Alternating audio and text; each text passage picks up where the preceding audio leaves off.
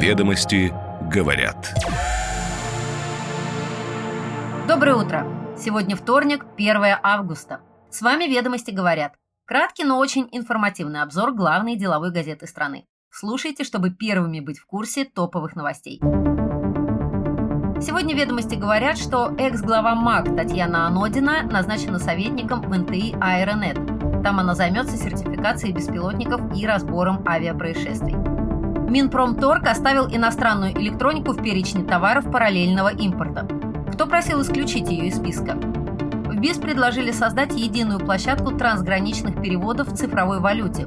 Платформа будет работать независимо от корреспондентских счетов и регуляторов.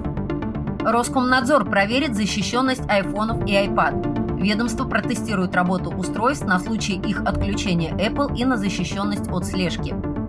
Банк России не намерен расширять инструментарий для активизации торговли в альтернативных валютах, кроме юаня. Почему? Теперь подробности. Ведомости говорят. Бывший председатель Межгосударственного авиационного комитета МАК Татьяна Анодина назначена на должность советника соруководителя рабочей группы Национальной технологической инициативы «Аэронет» Бориса Алешина. Об этом рассказал ведомостям источник, близкий к организации. В обязанности Анодиной в новой должности войдут расследование авиакатастроф и воздушных происшествий и сертификация техники. НТИ – некоммерческая организация бизнеса и экспертных сообществ для развития перспективных технологических рынков, Основной продукт НТИ – дорожные карты. Развитие беспилотной авиации считается одним из ключевых технологических направлений для России. До 1 сентября должен быть утвержден национальный проект по развитию беспилотных авиационных систем. Президент России Владимир Путин даже попросил учесть это приоритетное направление при формировании бюджета на 2024 год и плановый период до 2026 года. Анодина – знаковая фигура для российской авиаотрасли, на протяжении более 30 лет возглавлявшая МАК, она была одним из инициаторов создания МАК межгосударственной структуры постсоветских стран, которая отвечала за безопасность полетов и сертификацию новой техники в СНГ. Впоследствии Анодина стала бессменным руководителем этой организации с момента образования в 1991 году и вплоть до начала этого года. Минтранс России по итогам совещания освободил Анодину от должности, назначив вместо нее бывшего заместителя руководителя Росавиации Олега Страчевого.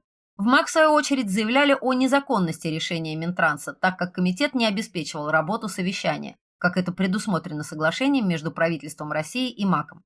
Итогом противостояния стало то, что Анодина все же покинула организацию. Анодиной 84 года. В 1961 году она окончила авиационное отделение Львовского политехнического института по специальности инженер-конструктор. У нее впечатляющий послужной список. С подробностями можно ознакомиться в сегодняшнем номере.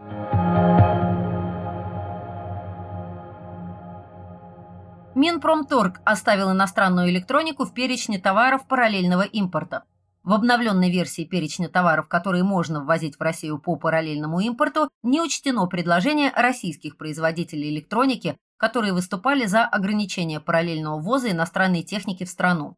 В перечне осталась продукция Asus, Dell, HP и других вендоров. Копия документа есть в распоряжении ведомостей. Представитель Минпромторга пояснил ведомостям, что с учетом поступивших предложений от производителей и заказчиков идет анализ того, нужно ли исключать из перечня параллельного импорта серверы и системы хранения данных. Такое решение может быть принято на основании обоснованных предложений по конкретным брендам, если они подтверждены данными производства аналогичных отечественных товаров, пояснил он. Одновременно отметим, что такие данные от производителей в Минпромторг не поступали, отметил собеседник ведомостей.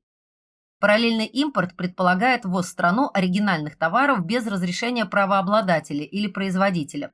В России эта мера начала действовать 29 марта прошлого года в ответ на западные санкции. В сентябре механизм был продлен на 2023 год. К концу прошлого года объем параллельного импорта превысил 20 миллиардов долларов, говорил руководитель Федеральной таможенной службы Владимир Булавин. По его словам, всего ввезли 2,4 миллиона тонн товаров, в основном автомобили, станки и оборудование. В новой редакции приказа Минпромторга предлагается прямо указать, что импорт продукции из перечня без согласия правообладателя не является нарушением прав на эти результаты интеллектуальной деятельности и средства индивидуализации, и, следовательно, не влечет применение мер ответственности, замечают эксперты. С учетом того, что предлагаемая мера полностью легализует ввоз продукции из перечня, не исключены злоупотребления недобросовестных лиц, которые будут пытаться в общем потоке провести неоригинальные товары в обход процедур правомерного ввоза, считают юристы. Часть опрошенных ведомостями экспертов поддерживает решение Минпромторга оставить в перечне зарубежных производителей, считая, что российская техника в данный момент не способна полностью удовлетворить потребности рынка.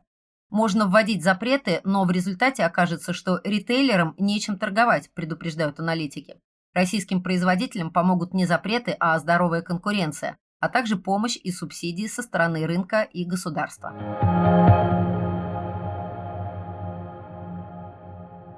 В БИС предложили создать единую площадку трансграничных переводов в цифровой валюте. Платформа будет работать независимо от корреспондентских счетов и регуляторов.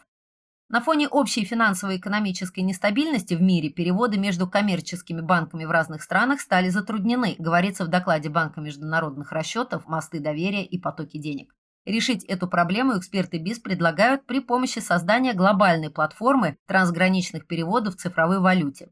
Финорганизации меньше доверяют друг другу, поэтому усложняются и становятся дороже заграничные переводы. Это выражается в сокращении числа кор-счетов в банках и ограничении числа валют, в которых могут проводиться транзакции, отмечают эксперты. Это усугубляется тем, что на международном уровне не существует контролирующей структуры, вроде Центробанка Центробанков, которая обеспечивала бы безопасность и прозрачность переводов.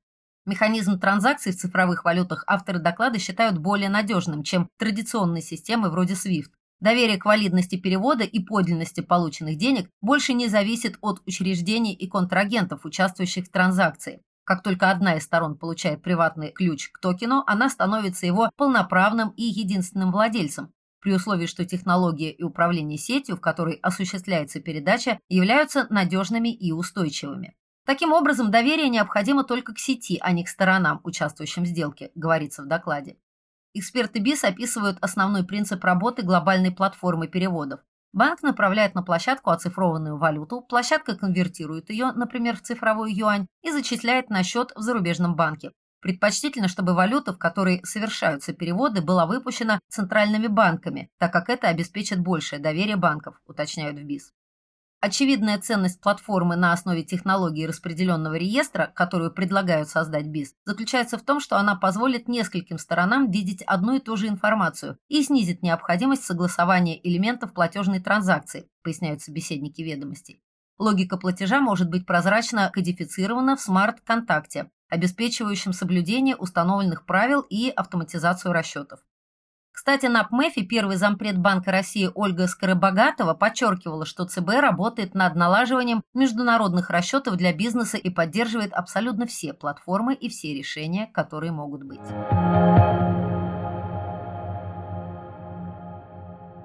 Роскомнадзор проверит защищенность iPhone и iPad. Ведомство протестирует работу устройств на случай их отключения Apple и на защищенность от слежки. Для этих целей объявлена закупка десятков мобильных устройств зарубежных вендоров.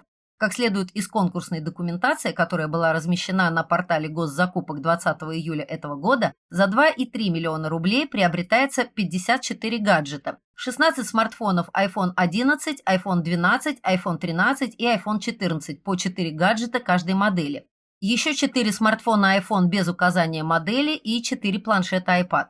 Также получат 21 смартфон от других производителей, включая Xiaomi, Huawei, Samsung, Vivo и Oppo. Кроме того, закупят 6 планшетов Huawei. Ведомости говорят, что закупка оборудования осуществляется в целях исследования используемых протоколов в рамках обеспечения устойчивого, безопасного и целостного функционирования на территории России сети интернет. Закупка проводится на фоне запрета использования продукции Apple в служебных коммуникациях в ряде федеральных ведомств и госструктур, Кроме того, 1 июня ФСБ сообщила о том, что совместно с ФСО вскрыла разведывательную акцию спецслужб США на мобильных устройствах Apple. Как сообщала ФСБ, заражению подверглись несколько тысяч смартфонов бренда.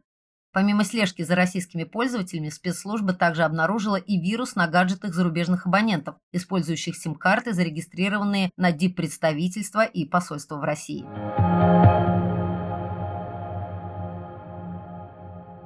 Банк России не намерен расширять инструментарий для активизации торговли в альтернативных валютах, кроме юаня. Для вмешательства регулятора рынок сначала должен сформироваться самостоятельно, а не наоборот. Такая позиция сформулирована в ответе советника председателя регулятора Ксении Юдаевой Ассоциации банков России.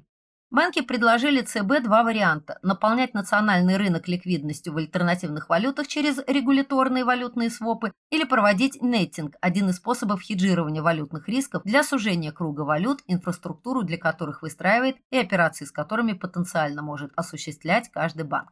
Появление валютных свопов в юанях было обусловлено расширением прямых расчетов в национальных валютах между российскими и китайскими компаниями, растущими объемами операций и их значимостью для функционирования других сегментов финансового рынка, напоминает Юдаева. Это позволяет эффективно ограничивать волатильность китайской валюты, считает она. Потребности в аналогичных инструментах по другим видам валют пока нет, отмечает Юдаева. Но если значимость других сегментов валютного рынка будет увеличиваться, Банк России рассмотрит возможность введения дополнительных способов управления ликвидностью. Максимальный спрос на китайскую валюту был в конце июня и начале мая. Банки заняли на сутки свыше 4,2 миллиардов юаней. Ведомости говорят. С вами «Ведомости говорят». Продуктивного вам вторника. Встречаемся завтра в это же время. Thank you.